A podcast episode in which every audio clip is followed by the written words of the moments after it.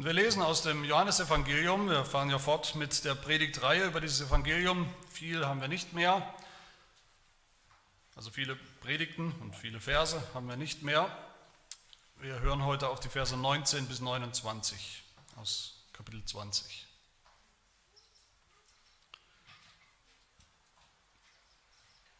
Ab Vers 19. Hört das Wort Gottes. Als es nun an jenem Tag, dem ersten der Woche, Abend geworden war und die Türen verschlossen waren an dem Ort, wo sich die Jünger versammelt hatten, aus Furcht vor den Juden, da kam Jesus und trat in ihre Mitte und sprach zu ihnen, Friede sei mit euch. Und als er das gesagt hatte, zeigte er ihnen seine Hände und seine Seite. Da wurden die Jünger froh, als sie den Herrn sahen. Da sprach Jesus wiederum zu ihnen, Friede sei mit euch. Gleich wie mich der Vater gesandt hat, so sende ich euch. Und nachdem er das gesagt hatte, hauchte er sie an und sprach zu ihnen, empfangt Heiligen Geist. Welchen ihr die Sünden vergebt, denen sind sie vergeben. Welchen ihr sie behaltet, denen sind sie behalten. Thomas aber, einer von den Zwölfen, der Zwilling genannt wird, war nicht bei ihnen, als Jesus kam. Da sagten ihm die anderen Jünger, wir haben den Herrn gesehen. Er aber sprach zu ihnen, wenn ich nicht an seinen Händen das Nägelmal sehe, meinen Finger in das Nägelmal lege und meine Hand in seine Seite lege, so werde ich es niemals glauben. Und nach acht Tagen waren seine Jünger wiederum drin und Thomas war bei ihnen. Da kommt Jesus, als die Türen verschlossen waren, und tritt in ihre Mitte und spricht, Friede sei mit euch. Und spricht er zu Thomas, reiche deinen Finger her und siehe meine Hände, reiche deine Hand her und lege sie in meine Seite und sei nicht ungläubig, sondern gläubig. Und Thomas antwortete und sprach zu ihm, mein Herr und mein Gott. Jesus spricht zu ihm, Thomas, du glaubst, weil du mich gesehen hast. Glückselig sind, die nicht sehen und doch glauben.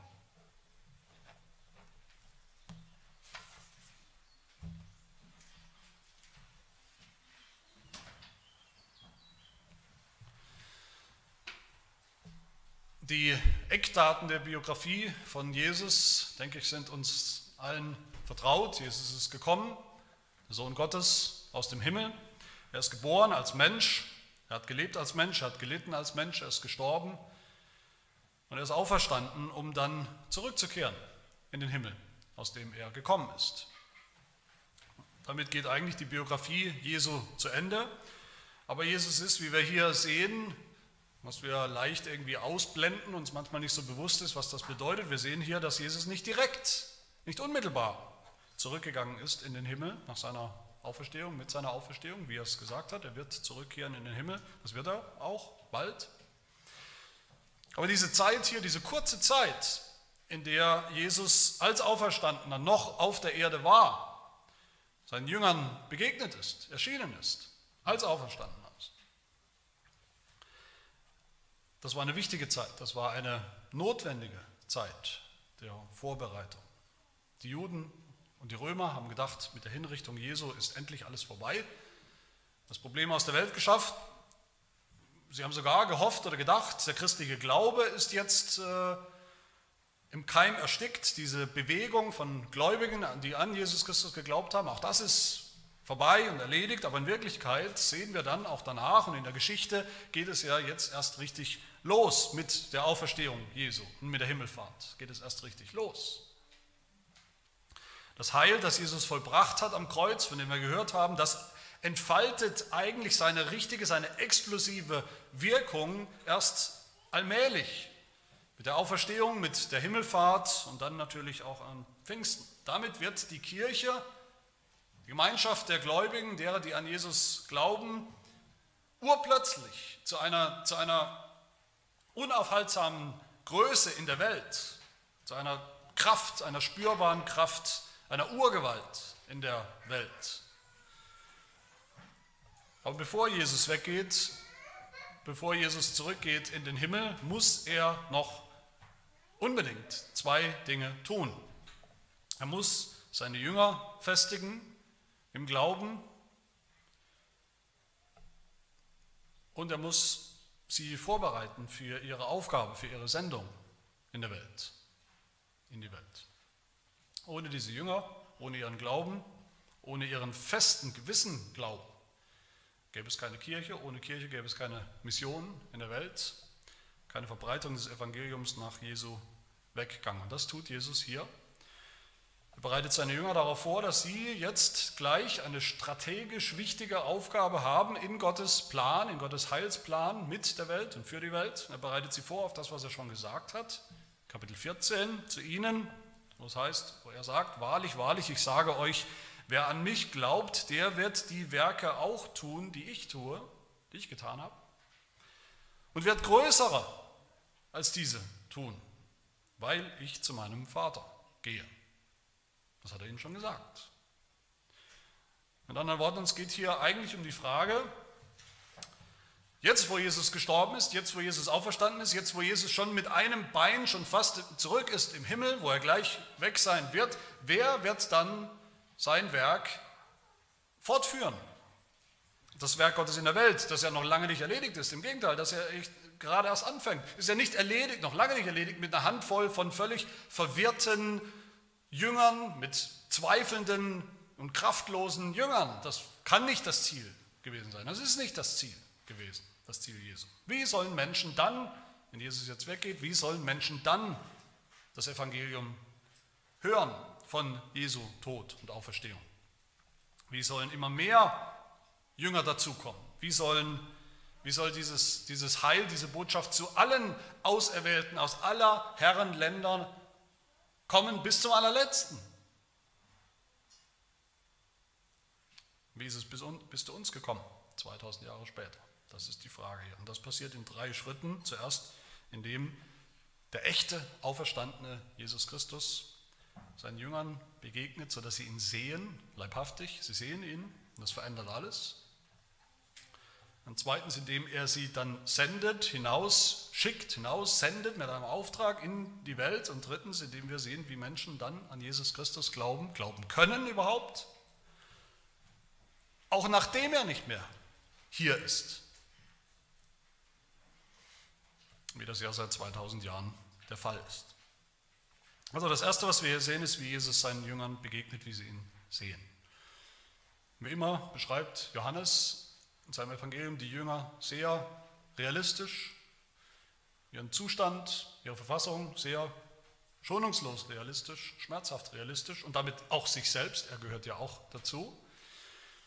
Am Abend dieses Auferstehungssonntags, da hocken diese Jünger zusammen, zusammengekauert in irgendeinem Zimmer, zu Hause bei irgendeinem der Jünger wahrscheinlich. Ein Häufchen Elend sind sie, sicher überhaupt keine Helden des Glaubens, Sie sind ängstlich, haben Angst vor den Juden, ängstlich, weil es ja sein kann, dass sie, nachdem sie Jesus an den Kragen gegangen sind, dass sie dann jetzt als nächsten logischen Schritt auch den Jüngern an den Kragen wollen, um diese Bewegung, diese christliche Bewegung wirklich im Keim zu ersticken.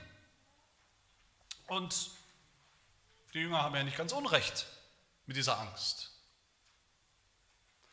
Andererseits sehen wir ja hier immerhin könnte man sagen, sehen wir hier, dass sie sich doch gemeinsam getroffen haben an diesem Tag, an diesem Tag des Herrn. Hier am ersten Tag der Woche und Vers 26 ja nochmal, eine Woche später dasselbe, sie versammeln sich, sie treffen sich wieder gemeinsam. Und manche Autoren sehen ja, ich denke mit gewissem Recht, auch einen, einen ersten oder frühen Hinweis darauf, dass die Jünger, die Jünger Jesu angefangen haben, sich an diesem allerersten Tag des Herrn und an dem zweiten Tag des Herrn und eben auch regelmäßig nach der Auferstehung sich zu treffen, sich zu versammeln, um eine irgendeine Art von Gottesdienst zu haben, von Anbetung ihres Herrn, bei all dem, was sie noch nicht verstanden haben, natürlich. Die Jünger haben heute erst erfahren, dass Jesus wohl auferstanden sein muss. Wir sind noch am selben Tag. Eine Tatsache, die sie eben nur, nur so zum Teil überhaupt begriffen haben, nur zum Teil, wenn überhaupt, glauben konnten. Irgendwas fehlt noch, irgendwas ganz Entscheidendes fehlt ja noch bei den Jüngern, damit sie das so richtig glauben können. Was? Was fehlt? Was wäre der eindeutige, entscheidende Beweis, das entscheidende Beweisstück, dass das stimmt, dass Jesus wirklich auferstanden ist? Als erster Mensch, der wirklich von dem echten Tod zurückgekehrt ist und lebt in einem Leben, in dem es jetzt keinen Tod mehr gibt für ihn? Was wäre der Beweis? Der wichtigste, entscheidende Beweis, dass Jesus wirklich auferstanden ist, wäre doch sicher, dass sie den, den der gerade noch wirklich tot war, dann wieder sehen. Wirklich, mit eigenen Augen. Und wenn man diesen Text hier liest, dann sieht man das, wie das Johannes betont, immer wieder das Sehen und mit den eigenen Augen, wie wichtig das ist. Gleich mehrfach tut er das. Wie es dann ja auch später äh, zum, zum Thema wird, natürlich in der Heiligen Schrift, in der Bibel, dass nur die Jünger Jünger sein können und Apostel sein können, die Augenzeugen waren, gerade von der Auferstehung. Das ist wichtig, das ist entscheidend zu sehen. Und das ist eine völlig normale, eine völlig gerechtfertigte Erwartung auch der Jünger. Wenn Jesus wirklich leibhaftig auferstanden ist als Mensch, dann muss es doch auch möglich sein, dass wir das sehen können mit eigenen Augen. Das Resultat, den Menschen, der eben noch da ist, wieder da ist und lebt. Jesus ist ja gerade nicht, wie viele Menschen heute denken, im, im Wunschdenken der Jünger auferstanden. Es war ein Wunsch, ein Traum und so fest haben sie es gewünscht und gehofft, dass es eben wahr geworden ist in ihren Herzen. Jesus ist nicht in den Herzen der Jünger auferstanden, sondern echt. Und deshalb zeigt Jesus sich hier auch echt. In aller Schroffheit, in all dem, was wir vielleicht auch nicht begreifen bei dieser Begegnung. Er erfüllt diese Erwartung. Seine Jünger wollen ihn sehen und Jesus erfüllt diese Erwartung. Und was sehen die Jünger mit ihren Augen? Das Erste, was sie sehen, ist, dass Jesus plötzlich in ihrer Mitte ist. In ihrem Zimmer, wo sie sich versammeln. Trotz der verschlossenen Türen, trotz der verbarrikadierten Türen, sie haben sich eingebildet, sie hätten sich gut versteckt und plötzlich steht Jesus da, ohne irgendeine Tür aufzumachen, aufzubrechen. Er steht einfach in ihrer Mitte. Dass das hier so steht, dass sie die Türen verschlossen haben, aus Angst vor den Juden ist eigentlich eine fast sinnlose Bemerkung, eine fast sinnlose Randbemerkung. Die Juden hätten sie schon gefunden, keine Sorge. Die Juden wussten schon die ganze Zeit, wo die Jünger, diese zwölf bzw. elf, wohnen. Da gab es keine Schwierigkeiten. Der einzige Grund, warum Johannes das hier so betont mit diesen verschlossenen Türen, ist, dass wir alle kapieren, das war ein Wunder. Oder war es überhaupt ein Wunder? Habe ich mich gefragt. Ist das überhaupt ein Wunder? Dass einer, der eben von den Toten auferstanden ist, der jetzt schon einen neuen Körper hat, einen neuen Leib, einen Auferstehungskörper bekommen hat, der in Ewigkeit nicht mehr sterben kann, dass so einer vielleicht auch durch Türen, Wände gehen kann? Ist das wirklich ein Wunder? Wir wissen es nicht. Ich weiß nicht, ob das als Wunder zählt oder nicht. Ob uns das zeigen soll, vielleicht einfach nur, wie anders so ein Auferstehungskörper auch ist. Oder ob es uns zeigen soll, dass Jesus das einfach konnte, Kraft seiner Gottheit. Das ist der Grund auf jeden Fall, warum wir hier nicht zu sehr spekulieren sollten über solche Details. Fakt ist, sie haben Jesus gesehen. Trotz des neuen Körpers, den er bekommen hat, der Auferstehung, war es derselbe Jesus. Eindeutig. Das ist das Zweite, was die Jünger gesehen haben, nämlich, dass es immer noch derselbe echte Jesus war. Mitsamt seinen Wunden, mitsamt seinen Wundmalen an den Händen, von den Nägeln am Kreuz, mit seiner Narbe an, an, an der Seite, wo sein Blut rausgeflossen war am, am Kreuz, was Jesus schon vorher angekündigt hat, prophetisch gesagt und angekündigt hatte in Kapitel 19, Vers 37, sie werden den ansehen, welchen sie durchstochen haben. Das gilt natürlich zuallererst für seine Mörder. Das gilt für die Juden. Und eines Tages wird das natürlich gelten für die ganze Welt. Die ganze Welt wird eines Tages vor Gott, vor Jesus stehen, wird den sehen, den sie durchstochen haben. Alle Ungläubigen. Aber das gilt hier eben auch schon für die Jünger. Sie sehen den Auferstandenen und es ist derselbe, der eben drei Tage vorher durchstochen und durchbohrt worden ist. Den sehen sie hier. Mit den Wunden, die sind noch da, die sind zu sehen. Der Beweis ist da. Für die Augen, für die Hände, für die Finger. Sie können das alles sehen.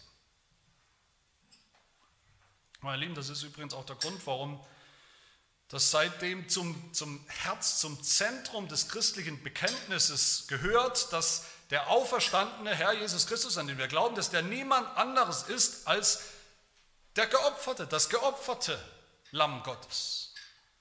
Der Grund, warum Johannes in der Offenbarung dann den auferstandenen Jesus Christus im Himmel, den erhöhten, auferstandenen Jesus auf dem Thron, wie beschreibt, als das Lamm, das geschlachtet war. In aller Ewigkeit wird er so sein. Ist er so zu sehen und zu erkennen. Und als die Jünger das sehen, da passiert was mit ihnen, mit, diesen ängstlichen, mit diesem ängstlichen Haufen von Jüngern. Vers 20, da wurden die Jünger froh, als sie den Herrn sahen. In dem Moment, wo sie ihn so gesehen haben, mit allem drum und dran, da fiel der Groschen bei ihnen. In dem Moment haben sie sich vielleicht wieder erinnert, dass Jesus ihnen das genau so gesagt hat, was jetzt gerade passiert. Genau das hat er gesagt. In Kapitel 16 hat sie ihnen gesagt, wahrlich, wahrlich, ich sage euch, ihr werdet weinen. Ihr werdet wehklagen, wenn ich sterbe. Aber die Welt wird sich freuen. Die Welt wird denken, das wollten wir. Wir wollten Jesus ja aus dem Weg räumen. Aber eure Traurigkeit soll in Freude verwandelt werden. Jetzt habt ihr Traurigkeit, ich werde euch aber wiedersehen und dann wird euer Herz sich freuen und niemand soll eure Freude von euch nehmen. Und an jenem Tag werdet ihr mich nichts fragen. Warum nichts fragen? Weil sie dann ohne jeden Zweifel wissen, dass es wahr ist, dass es wahr geworden ist. Jesus ist gestorben, sie waren traurig und sie haben ihn wiedergesehen. Er ist auferstanden. Aber einer der Jünger hat diese Begegnung ja verpasst, diese Begegnung mit Jesus mit den eigenen Augen, nämlich Thomas, der war gerade nicht dabei, Vers 24, keine Ahnung, was er Wichtiges zu tun hatte. Vielleicht hat er so sehr gezweifelt, dass er dachte, da bringt es auch nichts mehr, wenn ich mich mit den anderen Jüngern versammle, ist aus und vorbei. Man weiß es nicht, ich denke eigentlich nicht, weil eine Woche später, wie gesagt, haben wir ja gerade gelesen, da ist er dann doch wieder dabei. Und auch Thomas bestätigt dieses Prinzip, was wir gerade gesehen haben, dieses Prinzip des Sehens, wie wichtig das ist, wie, wie unverzichtbar. Thomas will nicht glauben, Thomas kann nicht glauben ohne Beweis, ohne sichtbaren Beweis. Die anderen Jünger, die sagen ja zu ihm, die Jünger, denen er vertraut, dem man vertrauen kann, er weiß, die waren nicht verrückt, die sagen zu ihm, wir haben den Herrn gesehen. Für sie war das der Beweis, sie haben ihn gesehen. Aber Thomas sagt eben gerade nicht, okay, dann ist ja gut, ihr habt ihn gesehen, wenn ihr es gesehen habt, dann will ich es einfach mal so stehen lassen, dann will ich es einfach auch glauben, ich glaube euch und ihr habt ihn gesehen, alles gut. Nein, was sagt Thomas? Er sagt, wenn ich es nicht sehe, mit eigenen Augen, dann werde ich es nie glauben. Und anscheinend hat er es auch nicht geglaubt, eine ganze Woche lang, bis die Jünger wieder zusammen sind, Vers 26, und diesmal ist er dabei. Und Jesus kommt nochmal zu seinen Jüngern. Fast wortwörtlich eine neue Auflage. Extra kommt er nochmal, extra wegen Thomas, könnte man meinen. Jesus wusste von Thomas, Jesus kannte ihn, Jesus wusste von Thomas Zweifeln. Und es war Jesus wichtig, wichtig genug, dass er auch noch Thomas begegnet, dass auch Thomas noch als letzter der Zwölf, als letzter Zweifler, als größter Skeptiker vielleicht, ihn sieht mit eigenen Augen und glaubt. Wir lesen, denke ich, diese, diese Begegnung zwischen Jesus und Thomas lesen wir oft, komischerweise finde ich, als Kritik, als Kritik an Thomas. Als würde Jesus hier sagen, was er nicht tut, als würde er sagen, Thomas, Thomas, immer du, Thomas, machst es immer schwierig. Du hättest du nicht auch einfach so glauben können? Jetzt muss ich extra nochmal wegen dir kommen. Leibhaftig. So lesen wir es oft, aber davon steht ja nichts. Jesus kommt gerne. Selbst was Jesus dann sagt am Ende in Vers 29, selig sind die nicht sehen, auch das ist, wie wir gleich sehen werden, keine Kritik an Thomas. Keine Kritik daran, dass Thomas darauf besteht, Jesus als Auferstandenen selbst zu sehen mit eigenen Augen. Jesus sagt zu ihm, Vers 27, sieh, sieh her, sieh meine Hände, sieh, sieh meine Wundmale und dann sei nicht mehr ungläubig, sondern gläubig. Jesus sagt ihm, sieh. Das ist berechtigt. Das ist wichtig. Und Thomas sieht auch und dann glaubt er auch und er bekennt mein Herr und mein Gott. Er glaubt nicht nur an die Auferstehung als Möglichkeit, als Fakt, dass der Jesus hier tatsächlich derselbe Jesus ist, der, der gestorben ist. Er glaubt vor allem dann an das, was die Auferstehung über Jesus sagt, uns sagt und beweist über diesen Jesus. Er glaubt an Jesus als Herrn und Gott. Er glaubt, dass die Auferstehung beweist, dass Jesus Herr und Gott ist. Das ist wichtig. Wir glauben an die Auferstehung. Als Christen tun wir das. Aber wie wir es manchmal sagen, das kommt auch sehr kalt rüber, als ein, ein, ein nackter Fakt. Fakt der Auferstehung. Aber wie wir am Ostersonntag gehört haben, wir glauben nicht nur an die Auferstehung als Fakt, das ist die Grundlage, daran, das ist wichtig, aber nicht nur das, sondern wir glauben an die Auferstehung, wie die Bibel, wie Jesus selbst das interpretiert, was das bedeutet, was es uns, aus, was es uns sagt über Jesus Christus, wer er ist. Wir glauben ultimativ an Jesus, den Auferstandenen, nicht an irgendeine nackte faktische Auferstehung. Und genau diese Erkenntnis über Jesus, die Thomas dann hat, dieses Bekenntnis zu Jesus, das Bekenntnis des Glaubens, das ist das Ziel, das Jesus hatte für alle seine elf Jünger. Was er auch erreicht hat in diesen Tagen nach seiner Auferstehung, selbst bei dem letzten Zweifelnden. Das ist sein Ziel für alle seine Jünger, die noch kommen werden durch die Zeit hindurch bis zu uns. Dass wir alle glauben, Jesus ist wirklich auferstanden, dass wir alle erkennen, was das bedeutet und dann bekennen, mein Herr und mein Gott, das ist das, was es bedeutet. Damit sind wir beim zweiten Punkt, nämlich die Kraft der Auferstehung weitergeben. Wir sehen hier sofort, sehr deutlich sehen wir das, sofort als das passiert ist, als der, der letzte, der langsamste Jünger hier auch begriffen hat, Jesus ist wirklich auferstanden, die Auferstehung ist wahr. Sofort als das passiert, geht Jesus eine Stufe weiter, eine wichtige, eine entscheidende Stufe weiter. Diese Botschaft von der Auferstehung, dieses Evangelium, muss raus, muss dann unter die Leute, muss in die Welt. Jesus hat noch was vor, Jesus hat noch sehr viel vor mit den elf Jüngern, die jetzt glauben. Fängt es erst an. Das ist noch lange nicht das Ziel. Und deshalb sendet Jesus hier seine Jünger. Er gibt ihnen einen Auftrag für ihr ganzes Leben, einen Auftrag, der sie ganz in Beschlag nehmen wird. Ein Auftrag für die künftige, künftigen Generationen von Menschen. Ein Auftrag in dieser Welt, in dieser Welt, die Jesus nicht haben wollte, die ihn getötet hat, die ihn gehasst hat. Jedes Evangelium hat so einen Bericht von der Aussendung der Jünger in die Welt. So wichtig, so strategisch wichtig und zentral ist diese nächste Stufe in Gottes Plan, in seinem Heilsplan. In Kapitel 17 haben wir schon gehört, was Jesus vorhat, wenn er weggeht. Da hat er gebetet zum Vater und hat diesen Plan schon angekündigt und entfaltet im Gebet. Sagt, er Vater, gleich wie du mich in die Welt gesandt hast, so sende auch ich sie, die meinen, die deinen, in die Welt.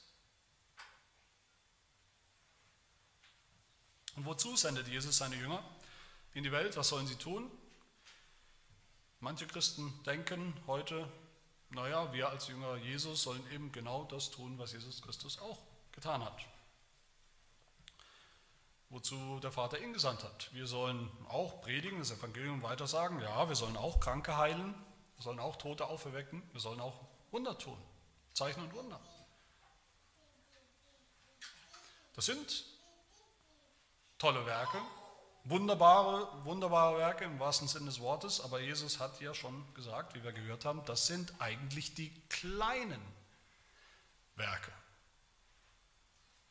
Die kleineren Werke. Das waren in Anführungsstrichen nur Zeichen. Die Jünger werden dann, wenn es soweit ist, und jetzt ist es soweit, die größeren Werke tun. Das hat Jesus schon gesagt. Sie kommen mit einer Botschaft, einer unaufhaltsamen Botschaft, mit einer Botschaft, die nicht begrenzt sein wird auf diese kleine Region, in der Jesus gewirkt hat. Sie kommen mit einer guten Nachricht, dem Evangelium, mit einer Sendung, einer Mission in die ganze Welt. Und mit Kraft, mit Vollmacht werden sie kommen. Jesus hat das Wunder der Auferstehung vollbracht, ja. Und damit fängt alles an. Aber die Jünger haben jetzt die Aufgabe und, und das Privileg, diese Kraft der Auferstehung, diese Wirklichkeit der Auferstehung hinauszutragen, hinauszubringen in die ganze Welt. Hier fängt das an. Und was ist die Botschaft, die sie bringen sollen? Das ist die Vergebung der Sünden, Vers 23. Jesus sagt, ich sende euch hinaus, ich sende euch hinaus in die Welt, welchen ihr die Sünden vergebt, denen sind sie vergeben. Sündenvergebung. Dass das möglich ist und wahr ist. Im Namen Jesu sollen die Jünger, als seine Repräsentanten sollen die Jünger jetzt Menschen zu, zu den Menschen hingehen in der Welt und ihnen Vergebung der Sünden verkündigen. Vergebung mit Gott, die ja jetzt erst wirklich möglich ist. Auf der Grundlage des Todes Jesu und seiner Auferstehung. Jesus ist für die Sünden der Menschen gestorben und er wurde auferweckt als Beweis, dass die Sünden weg sind, ausgetilgt, ausgetilgt sind. Der Tod als Strafe für sie weg ist aufgelöst. Die Botschaft der Auferstehung ist eigentlich die Botschaft der Sündenvergebung. Das ist nichts anderes. Das sehen wir auch in der, in der Sendung selbst, wie Jesus seine Jünger sendet. Was tut Jesus? Jesus tut was Komisches hier. Er haucht seine Jünger an. Aber so komisch ist das gar nicht für die, die irgendetwas wissen über die biblische Geschichte. Für die, die sich erinnern, wie es die Jünger sicherlich getan haben in dem Moment, für die, die sich erinnern, dass Gott schon einmal Menschen angehaucht hat, nämlich am Anfang der Schöpfung. Kennen diesen Bericht, da hat Gott den Menschen gemacht, dann hat Gott Adam, den Menschen, etwas eingehaucht, seinen Geist eingehaucht, Leben eingehaucht. Und die Jünger haben sich erinnert, wir sollten das auch, wie das Johannesevangelium anfängt. Nämlich mit dem Jesus, der schon im Anfang bei Gott war und, und durch den alles geschaffen wurde. Im Anfang. Hier, nachdem Jesus jetzt auferstanden ist, nachdem er selbst neues Leben bekommen hat, kommt er, tritt er auf, haucht er als Neuschöpfer seinen Jüngern als allerersten den Geist, den Geist des neuen Lebens ein, den Geist des Auferstehungslebens und sagt zu ihnen, empfangt Heiligen Geist. Warum eigentlich nicht empfangt den Heiligen Geist? Warum klingt das so komisch? Warum empfangt Heiligen Geist, was da tatsächlich steht? Natürlich geht es um den Heiligen Geist eine Person. Aber Jesus will hier, denke ich, absichtlich die Verbindung schaffen zu Geist, dem Geist vom Anfang der Schöpfung. Das Johannesevangelium schlägt ja den Bogen vom Anfang der Schöpfung, Kapitel 1, bis zur neuen Schöpfung, die nichts anderes ist als Auferstehung. Viele sehen hier in diesen Versen oder in diesem Vers mit Recht, denke ich, den Höhepunkt, das Ziel des ganzen Evangeliums, Johannesevangeliums.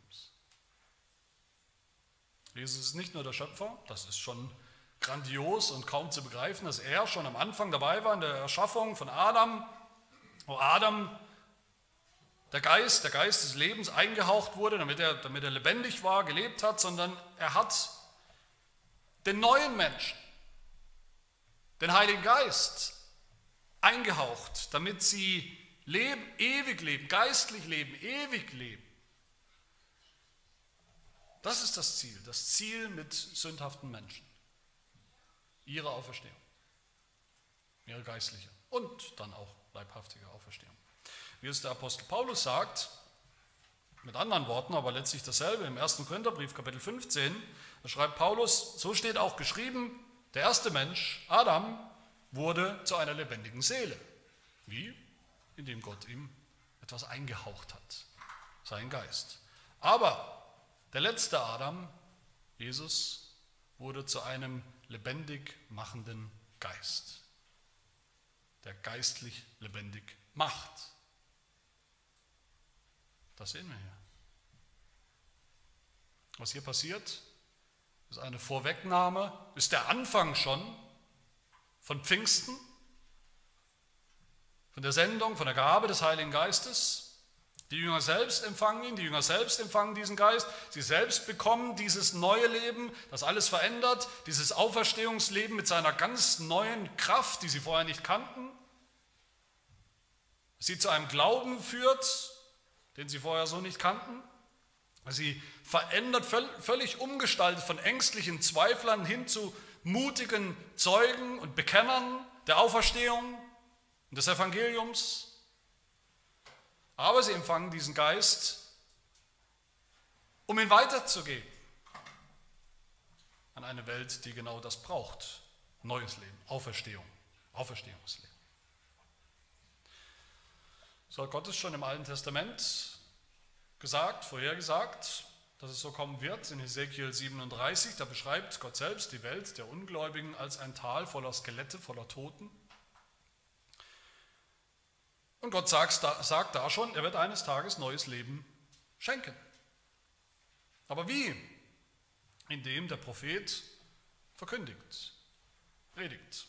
Gott gibt ihm den Auftrag, Ezekiel 37 ab Vers 9, sagt er zu ihm, richte eine Weissagung, eine Predigt an den Odem, den Atem, den Hauch Weissage, Menschensohn, und spricht zum Odem, so spricht Gott der Herr, Odem, komme von den vier Windrichtungen und hauche diese Getöteten an, dass sie lebendig werden.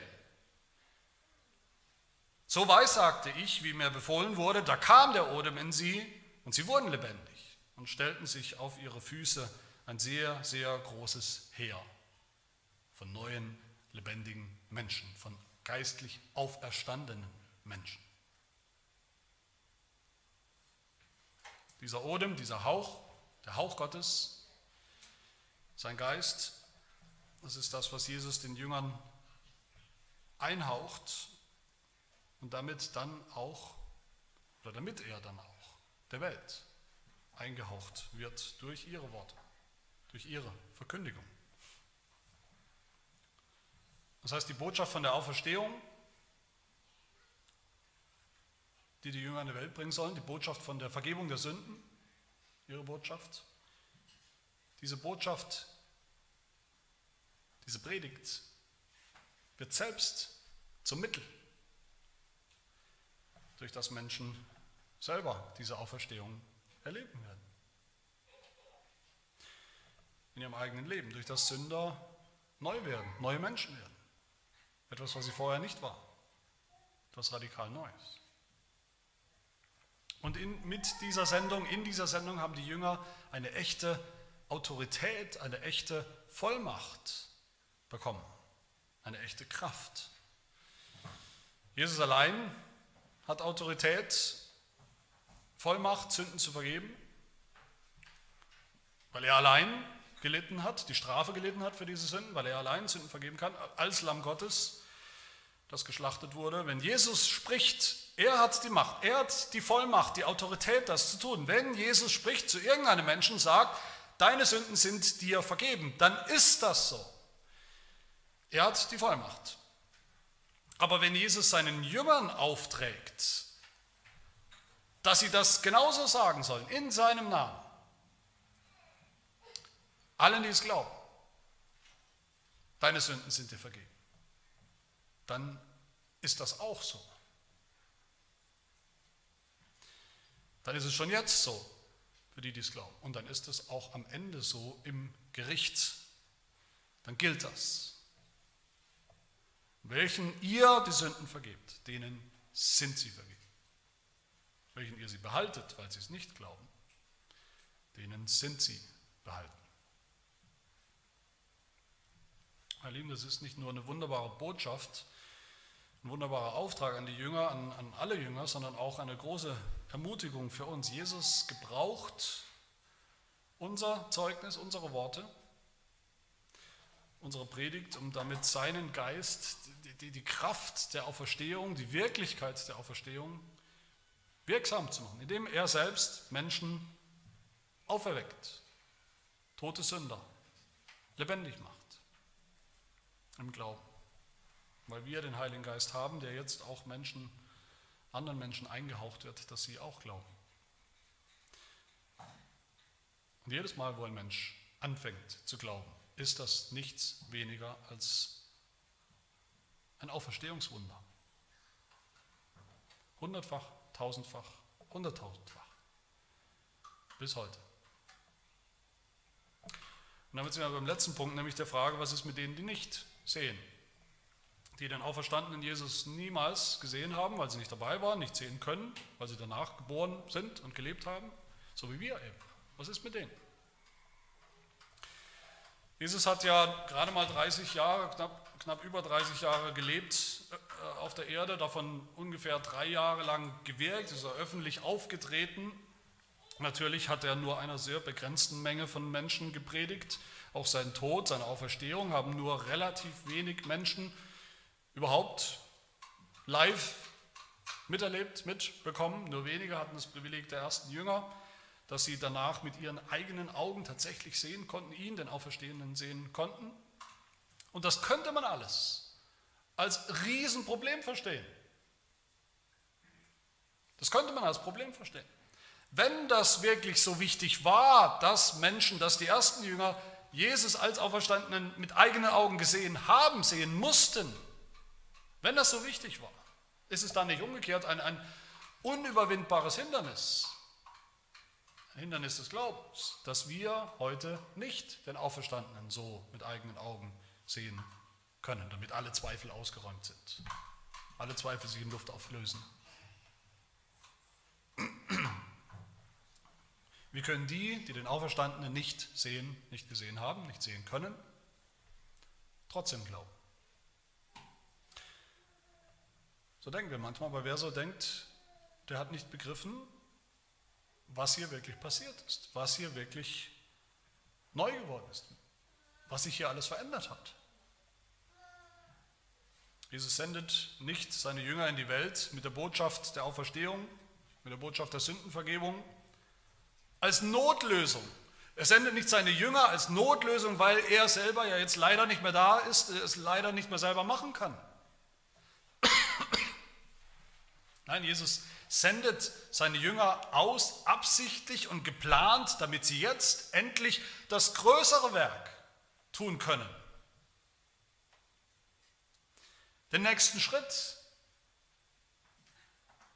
nämlich dass jetzt Menschen im großen Stil das Evangelium hören, im großen Stil gläubig werden,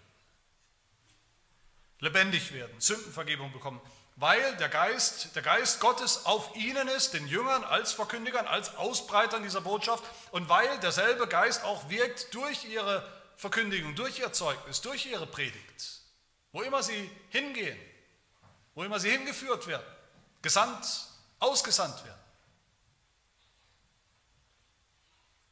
Und auch das sehen wir doch schon im Gebet Jesu in Johannes 17. Da betet Jesus ja nicht nur für seine Jünger, dass sie glauben, was dringend nötig war, dass Gott durch seinen Geist bei ihnen dieses neue Werk bei seinen Jüngern tut, aber das ist nicht das Einzige, wofür Jesus bittet und betet, oder?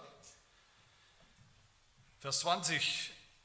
Ich bitte aber nicht nur für diese, für die Jünger, sondern auch für die, welche durch ihr Wort an mich glauben werden, damit die Welt glaube, dass du mich gesandt hast. Die Welt wird glauben. Durch die Worte der Jünger, die Jesus gesandt hat, die Gott gesandt hat. Sehen wir es auch übrigens in Vers 31, direkt nach unserem Text. Da heißt es, dies aber, das ganze Evangelium eigentlich, dies aber ist geschrieben, damit ihr glaubt, dass Jesus der Christus, der Sohn Gottes ist und damit ihr durch den Glauben Leben habt. Auferstehungsleben. Dies ist geschrieben in Worten, damit wir glauben, damit wir auferstehen.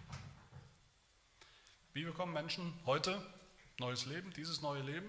Wie, bekommen sie, wie kommen sie in den Genuss der Auferstehung, des Auferstehungslebens, des neuen geistlichen Lebens? Wie glauben sie? Durch das, was geschrieben steht. Im Evangelium, im Wort Gottes. Durch das Hören. Mit den Ohren. Nicht durch das Sehen, mit den Augen. Das hat sich verändert. Durch die Worte der Jünger, wie Jesus gebetet hat, wird die Welt glauben. Das Evangelium, das wir predigen, das wir bezeugen, als wahr bezeugen, das wir weitersagen, ist keine Notlösung. Es war immer schon Gottes Plan durch die Verkündigung, durch das, was Menschen hören, durch die Botschaft des Evangeliums, Sünder zu retten.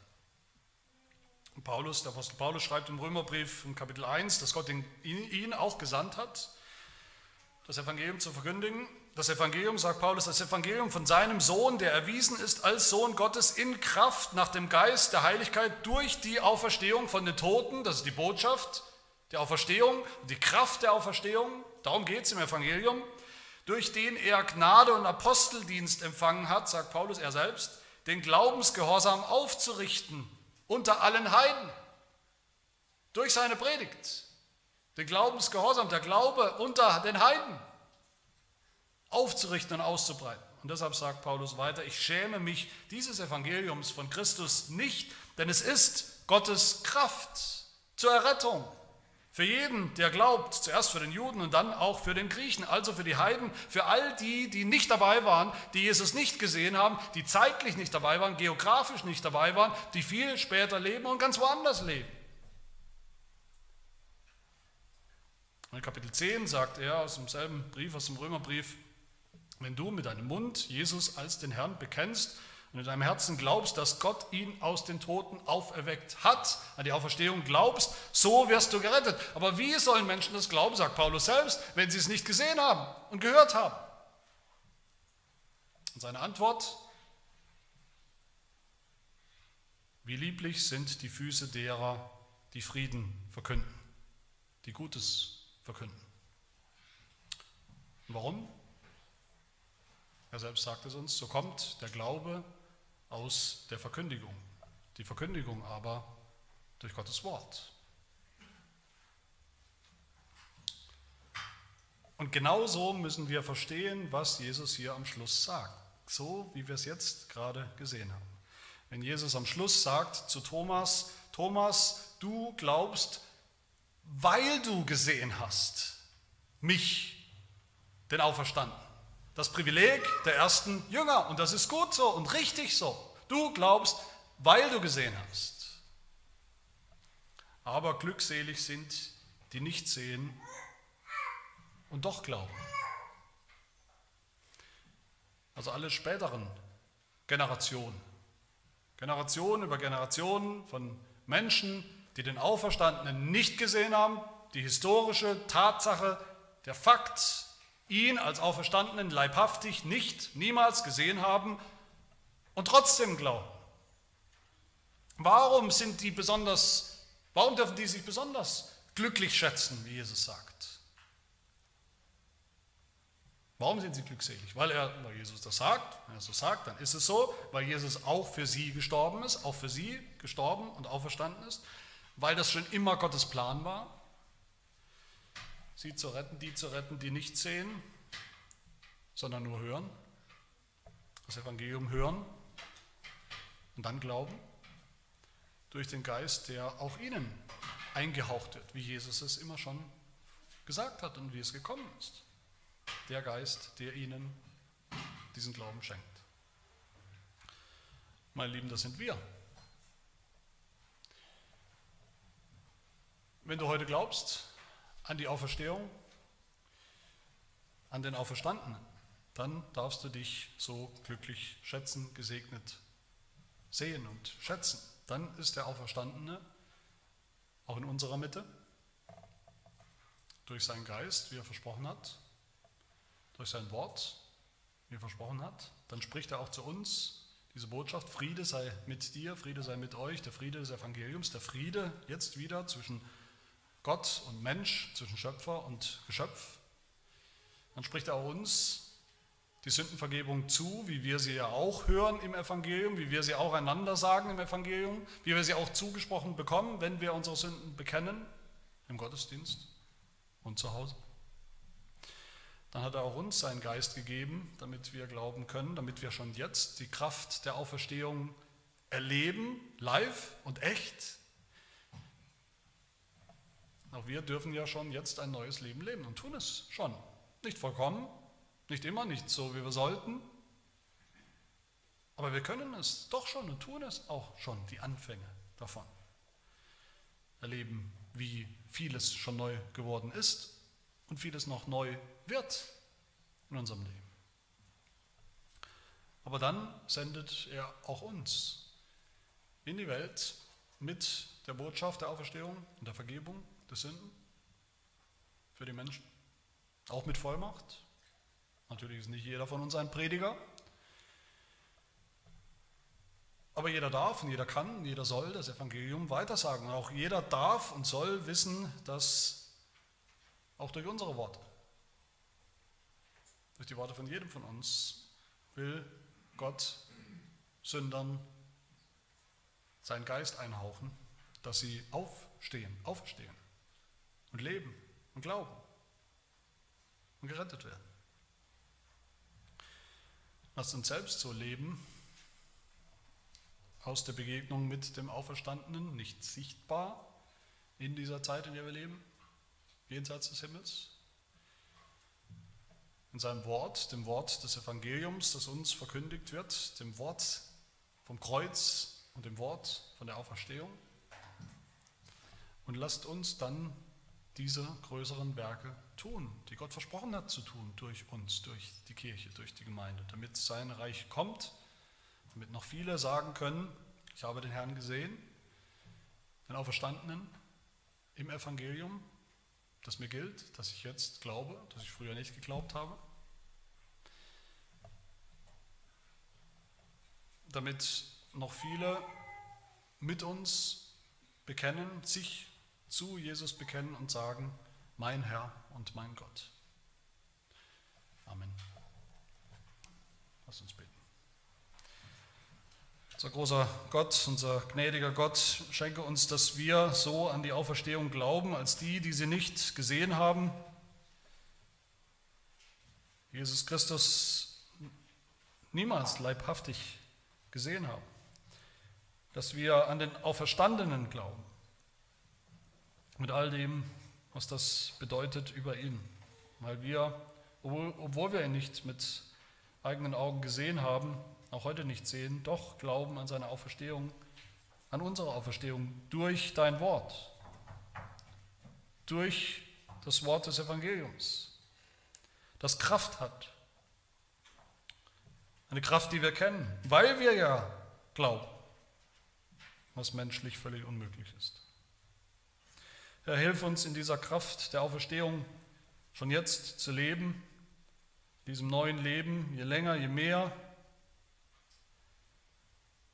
Und hilf uns, diese Kraft der Auferstehung auch hinauszutragen in die Welt um uns herum, die kraftlos ist, die tot ist, saft- und kraftlos. Diese Auferstehung hinauszutragen als Botschaft, als Licht der Hoffnung, als Licht der Welt, als Hoffnung auf das Leben, das ewige Leben. Das bitten wir in Jesu Namen. Amen.